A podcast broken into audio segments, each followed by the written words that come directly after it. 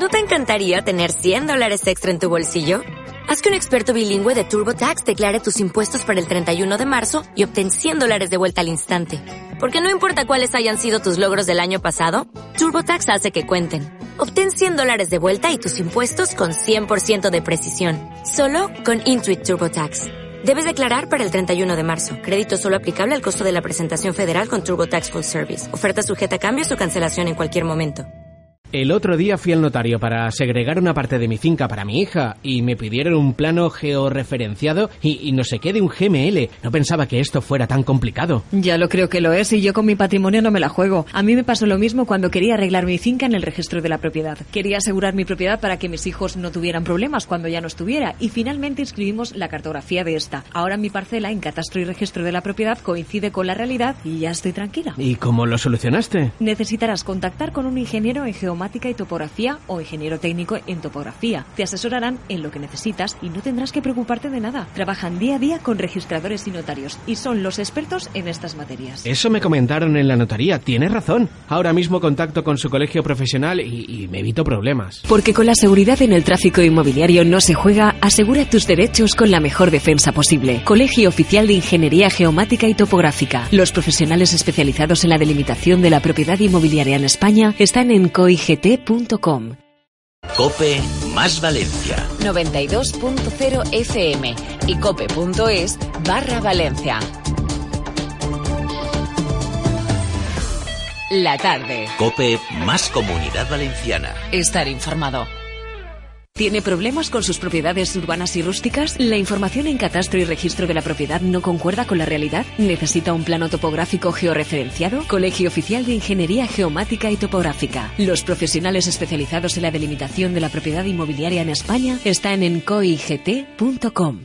Colegiados en la tarde. Cada semana la actualidad de un colegio oficial, su trabajo, retos, todas las cuestiones que interesan a los profesionales y a la sociedad en Colegiados. Cope Comunidad Valenciana. Estar informado.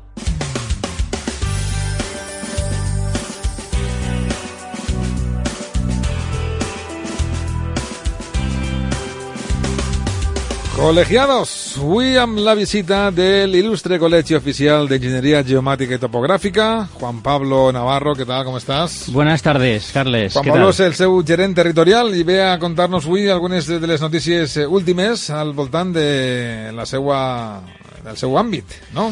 Sí, traemos unas noticias relacionadas con la geomática y luego pasaremos también al buzón de consultas, que llevamos, lo tenemos lleno. Lo tenemos abandonado últimamente Sí, sí, sí. y claro, se, se va llenando, lógicamente, pues hay que, hay que ir vaciando porque para eso se hacen las consultas, para ir eh, resolviéndolas.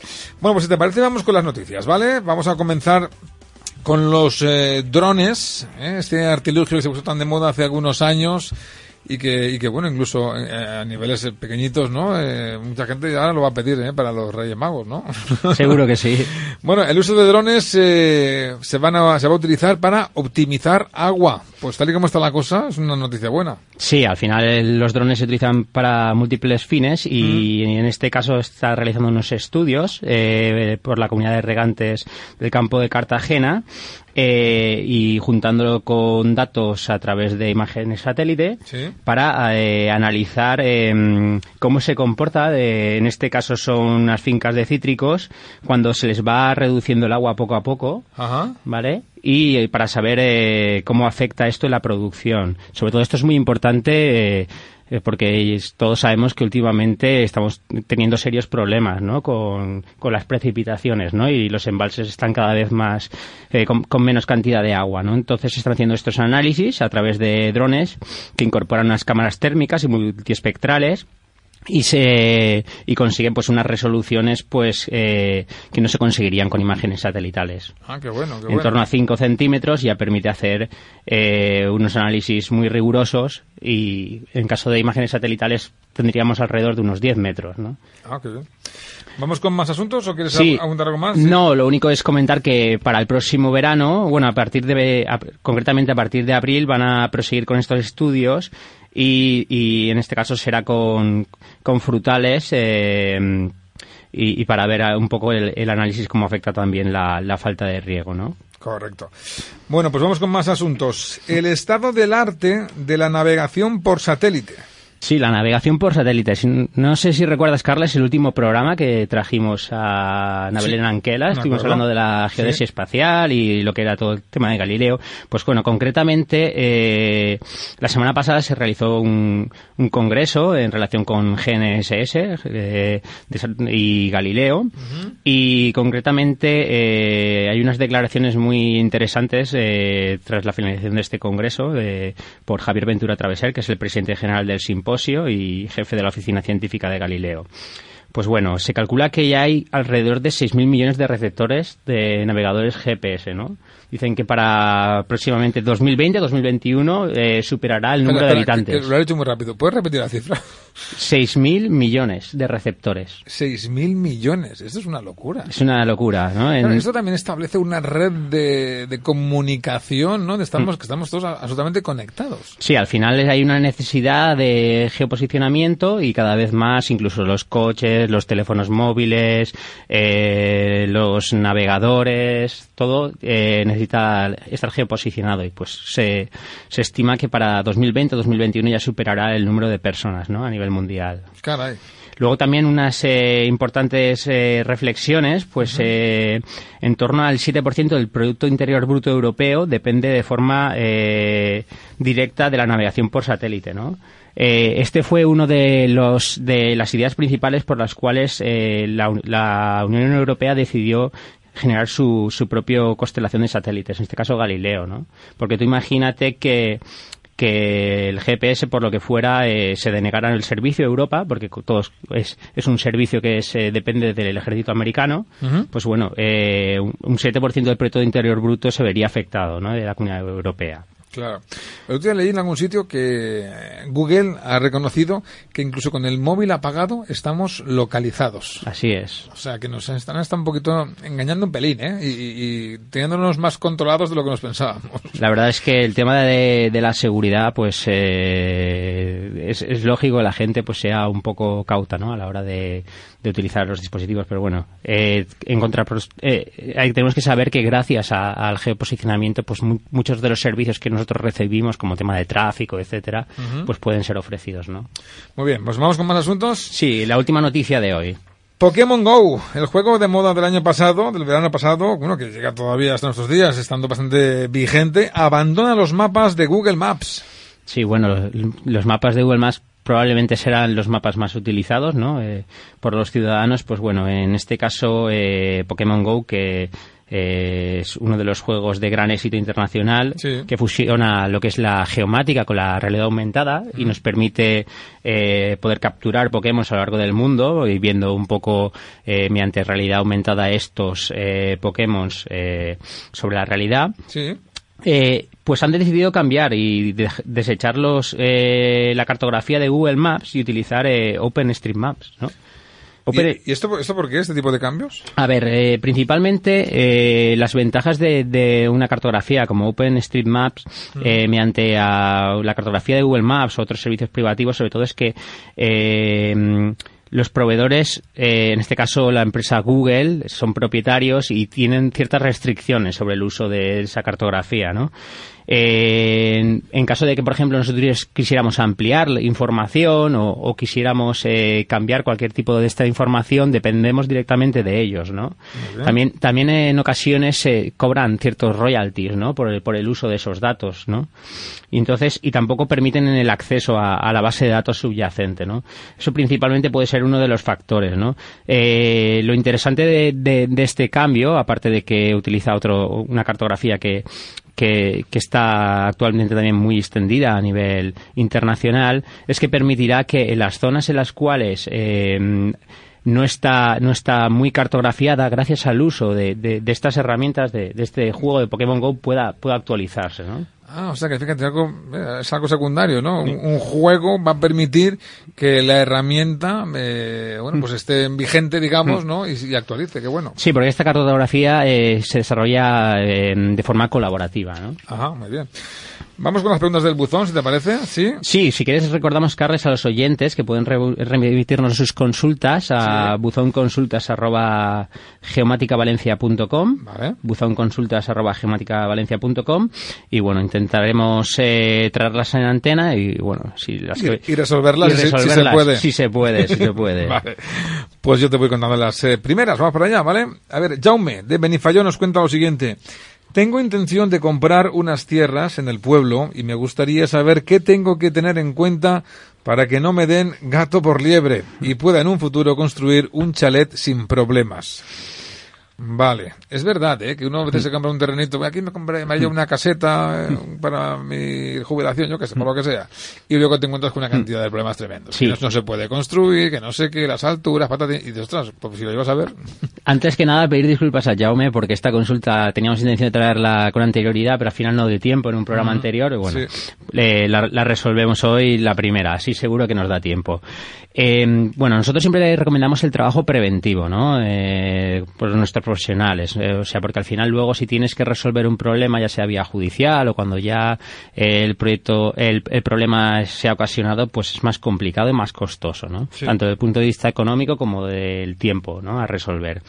Lo primero es- sería realizar la medición de los terrenos y construcciones, ya fueran eh, rústicos o urbanos, y, o por ejemplo, ya pueden ser casas, naves industriales, cualquier tipo de construcción, ¿no? Sí. Sería comprobar eh, la información tanto en catastro, escritura, registro de la propiedad Sí. y la realidad. E Intentar que esta coincida. Si no coincida, pues existen unos procedimientos para subsanarlos. ¿no? Correcto. Dependiendo del caso particular, pues los profesionales pues ya le indicarán cuál es la mejor solución ¿no? Y, para, para desarrollarlo. Y luego también hay que evaluar qué afecciones tiene este inmueble, porque si, como bien ha dicho, quiere construir, pues bueno, hay que saber pues la realidad jurídica, urbanística, catastral, histórica de este. Y de este modo, pues conocer su- el verdadero estado, ¿no? Porque puede eh, verse afectado, por ejemplo, pues por, porque sea una zona no urbanizable y no se puede no se puede Bueno, construir. yo conozco un caso muy curioso. Alguien que compró un terrenito con una construcción antigua, eh, la tiró para construir una nueva y cuando la tiró, la nueva no se la dejaban construir porque decía que la antigua había tenía, ¿cómo era esto? Un derecho adquirido, aunque, no, aunque no era legal en su momento, de tantos años, eh, se podía mantener. Sí. Pero al, al derribarla, volver a construir ya no se podía. Ahí, ahí, tuvo, quedó- ahí tuvo un problema. se quedó Te- sin casa. Se tenía, se tenía que haber asesorado previamente, sí, bien es cierto. También la, eh, la parcela pues, podría estar en una zona de especial protección, de fauna, eh, tema saber. forestal, agrario, y entonces no, no puede construir. Puede haber incluso servidumbres de paso, zonas de protección de vías de comunicación. Mm, eh, no de- debemos recordar que, por ejemplo, lo que son las carreteras o ferrocarriles, aparte de- del trazado por donde pasan, tienen zonas a ambos lados que, están afectadas, ¿no? Entonces, eh, posiblemente o no se puede construir o, si es necesario construir hay que pedir una solicitud, ¿no? Al órgano competente, ¿no? Y luego también, pues, eh, también hay que revisar sobre todo el la parcela por- porque tiene que cumplir unos criterios a la hora de, de, de, de- de- de, eh, que haya una edificación pues tiene que tener una superficie mínima unos metros de fachada entonces bueno todo esto se, se, se evaluaría ¿no? Pues nada, ja- Jaume, tens amb tu feina, eh? si vols fer-te amb, una, una, amb un terreny. A ver, eh, Rafa de Valencia, en programas anteriores habéis hablado de la importancia de la cartografía para el proyecto de coche autónomo. Y él pregunta, ¿no nos serviría simplemente con la cartografía de Google o con los mapas de carreteras que estén debidamente actualizados? A ver, aquí el tema principal sobre todo es eh, la precisión, ¿no? La precisión de estos datos. Eh. Sobre todo si va a utilizarse para, para coche- un coche autónomo. Eh, al final, un- para que un, vehi- un vehículo se pueda conducir de forma autónoma, no solo depende de tema tecnológico, sino es una combinación de, de tanto inteligencia artificial, sensores, como puedan ser eh, em, láser escáner, sensores de movimiento, cámaras, eh, comunicación, puede comunicarse incluso en- en- con otros vehículos y también la base cartográfica, ¿no? Es necesario pues unos mapas, por ejemplo, de, de precisiones de incluso de 10 centímetros. Existen empresas como pueda ser Tesla, como pueda ser Here, eh, que están desarrollando cartografía de muy buena precisión para para todo esto, ¿no? Porque tenemos que, eh, aparte necesita eh, la geonavegación por satélite, lo que hemos comentado antes con Galileo, tener una buena, eh, estar bien geolocalizados Sí. y a partir de ahí eh, posicionar sobre una buena cartografía, ¿no? Es necesario pues saber a dónde vamos, cuál es la ruta más rápida, qué incidencias puede tener y aparte de lo que es la cartografía, pues en tiempo real ver estos datos, ¿no? Hablando de, de precisión, la siguiente viene de Alfredo de Bislata. Dice, soy corredor aficionado y tengo un problema derivado de la medición de mis entrenamientos y carreras. Tanto utilizando una aplicación en, mi móvil como con un pulsómetro con GPS, nunca consigo que los resultados coincidan con las distancias oficiales.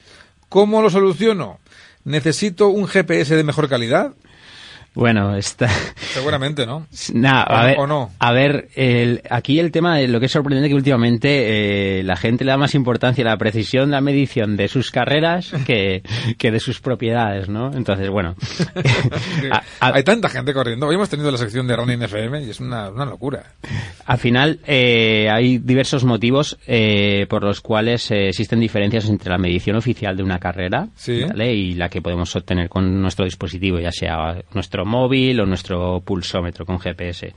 Primero, que cuando corremos no necesariamente vamos por la trazada, en la cual, la cual se ha marcado el recorrido. ¿no? Ah, bueno, claro. Tenemos que adelantar, tenemos que girar, hay gente, no, sé, no, no podemos ir siempre por la línea, ¿no? Eh, entiendo que los que vayan primero sí que va- irán por esa línea, pero eh, el resto que va en el pelotón pues no tiene esa posibilidad, ¿no? Luego también, por otro lado, la medición oficial está hecha con, con mayor precisión que, que la que podemos, podemos obtener nosotros A con mí, nuestro GPS. esto, me parece una tontería, a mí sí me ha parecido dificilísimo. ¿Cómo consiguen una maratón que recorre, por ejemplo, la de, la de Valencia, tantísimas calles y tanto recoveco y tanta cosa? Precisar 42 kilómetros con 195 metros y... Porque a mí digo, esto se tiene que equivocar.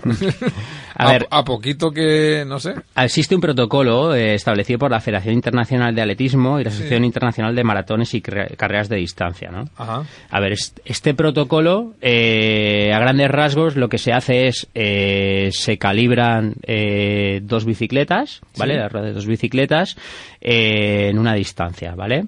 Entonces, esa distancia está medida por métodos topográficos, ¿vale? Entonces, lo que calculan, eh, mediante una especie de cuenta kilómetros, pero mucho más preciso, Sí. eh, las vueltas necesarias para recorrer esa distancia, ¿vale? A partir de ahí, ya calibran Ya. esas ruedas, ¿vale? Ya calibran ese sistema. Y entonces, eh, lo que se hace es eh, recorrer el trazado Sí. Con, con ambas bicicletas, incluso en varias ocasiones, en ocasiones hasta, hasta cuatro Y han de veces. coincidir. Claro, entonces, Claro. Lo, entonces lo que se hace es, a partir se hace una media, ¿vale? Para, para calcular la, la distancia ho- homologada. Eh, hay que tener en cuenta que en ocasiones incluso se aplica lo que es la regla del metro, ¿vale? Que por cada kilómetro se añade un metro más. ¿Así por qué? Sí, por, por razones de seguridad, ¿no? Por, por, por, dar mayor garantía, para decir que... Pero hombre, por- 42 kilómetros y 42 metros ya desvirtúa entonces. Sí, pero por lo menos sabemos que hay un que, que se cumple el, se- seguro el, el récord, ¿no? Ya. De hecho, es que incluso cuando hay un récord del mundo, se vuelve a medir a posteriori la carrera, ¿eh? Porque Ah, para, que- certificar para que hacer- la distancia estaba bien medida. Claro. Anda. Es que, claro, entonces esto es, esta es una metodología, pues que, que un procedimiento que, que es muy riguroso y, claro, no, no tiene mucha más precisión que la de nuestro GPS. Si ahora que tenemos GPS y tanta medición y tanta historia, en fin, hace falta tanta tanta cosa, no quiero ni pensar hace décadas con los primeros maratones, pues alguna maratón a saber lo que medía, ¿no? Porque había menos herramientas, lógicamente, ¿no? Hay más eh, margen de error. Para tranquilizar al oyente, por, por, por muy buen GPS que se compre, eh, siempre va a haber diferencias, ¿no? Eh, Aparte no son los GPS que nosotros utilizamos, los profesionales, que de eso sí que dan mucha más precisión, pero bueno, Claro. tampoco lo, lo llevaría a cuestas, ¿no? Durante toda la carrera. Este, nuestro amigo, ¿cómo se llama? Alfredo, estará mosqueado, que corrió la maratón y igual ha marcado su GPS que hizo más kilómetros y dijo, ostras, me están tangando. bueno, vamos con más asuntos. Eh, Luisa de Alboraya dice, tengo problemas con un vecino que aparentemente está ocupando parte de mi parcela. Me gustaría llegar a un acuerdo para resolver el problema. ¿Me recomiendan un informe pericial?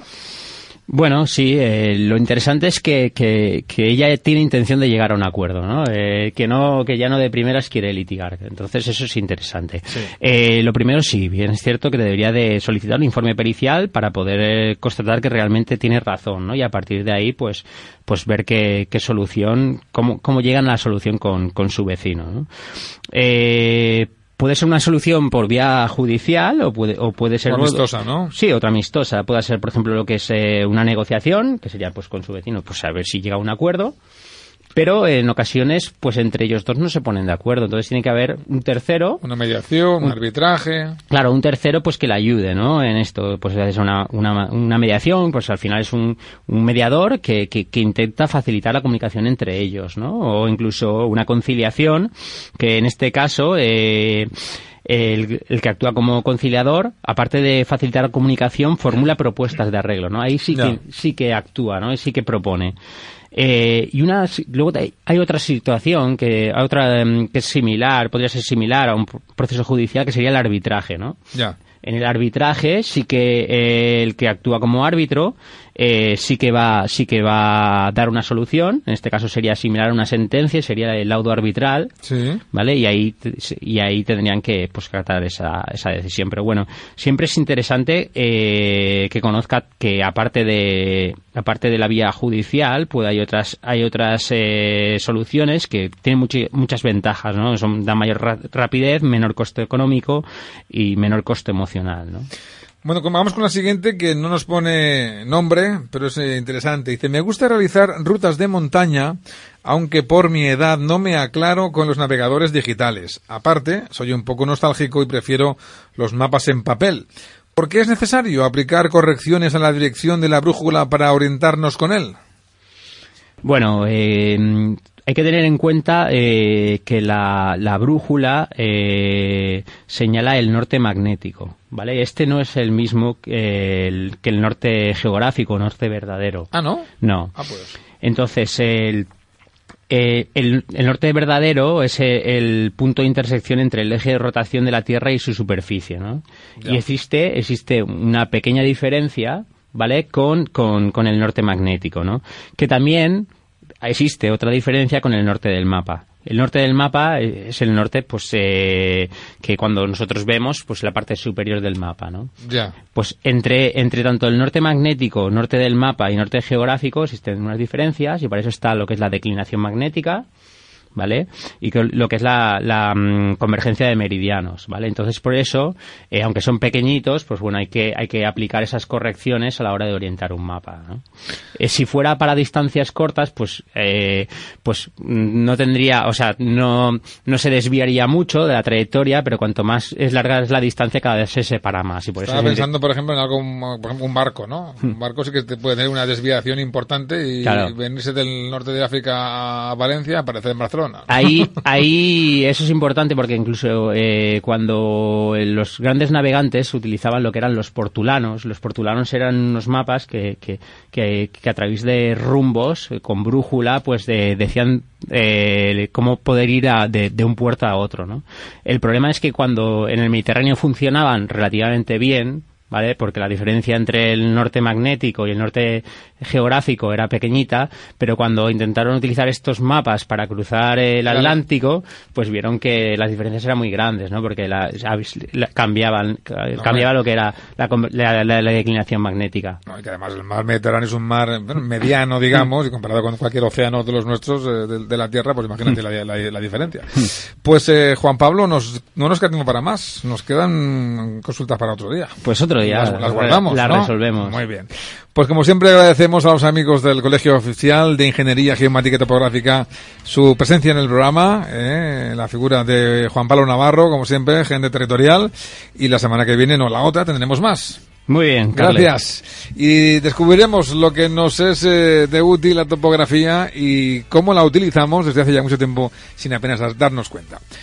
Acabamos el programa de hoy, son ya prácticamente las seis, termina la tarde en Cope más Valencia, la programación continúa, ahora os dejamos con la tertulia en la tarde y os recordamos que mañana es festivo y que estamos aquí de vuelta el jueves eh, por la mañana solamente, ¿eh?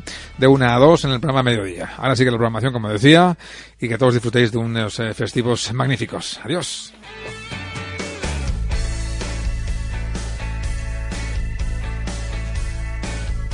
La tarde. Cope más comunidad valenciana. Estar informado. ¿Tiene problemas con sus propiedades urbanas y rústicas? ¿La información en catastro y registro de la propiedad no concuerda con la realidad? ¿Necesita un plano topográfico georreferenciado? Colegio Oficial de Ingeniería Geomática y Topográfica. Los profesionales especializados en la delimitación de la propiedad inmobiliaria en España están en coigt.com. Voy a comprar unas tierras. Quiero construir una casa en el campo con piscina para que los niños disfruten. Te habrás asesorado bien de no tener problemas, ¿verdad? ¿Problemas? ¿Pero por, por qué debería tenerlos? Mis suegros estaban a punto de comprar unos terrenos para construir. Suerte que les recomendé que se asesoraran por un ingeniero en geomática y topografía y se dieron cuenta a tiempo que no cumplían con la superficie mínima para poder conseguir la licencia urbanística. Además, parte de la parcela estaba afectada por la carretera de al lado. Y hasta para plantar un árbol tenían que pedir autorización al ministerio. Menuda faena. Ya te digo, no pensaba yo que habría tantos problemas. Por mi trabajo estoy acostumbrada a ver problemas con viviendas y construcciones que al final hay que derribar o parcelas que a la hora de construir no caben los chales diseñados y créeme, a mí no me pasará. Yo siempre me asesoro por los especialistas. Porque con la seguridad en el tráfico inmobiliario no se juega, asegura tus derechos con la mejor defensa posible. Colegio Oficial de Ingeniería Geomática y Topográfica. Los profesionales especializados en la delimitación de la propiedad inmobiliaria en España están en coigt.com. Dale más potencia a tu primavera con The Home Depot. Obtén una potencia similar a la de la gasolina para podar, recortar y soplar con el sistema OnePlus de 18 voltios de Ryobi desde solo 89 dólares. Potencia para podar un tercio de un acre con una carga. Potencia para recortar el césped que dura hasta dos horas. Y fuerza de soplado de 110 millas por hora. Todo con una batería intercambiable. Llévate el sistema inalámbrico OnePlus de 18 voltios de Ryobi. Solo en The Home Depot. Haces más. Logras más.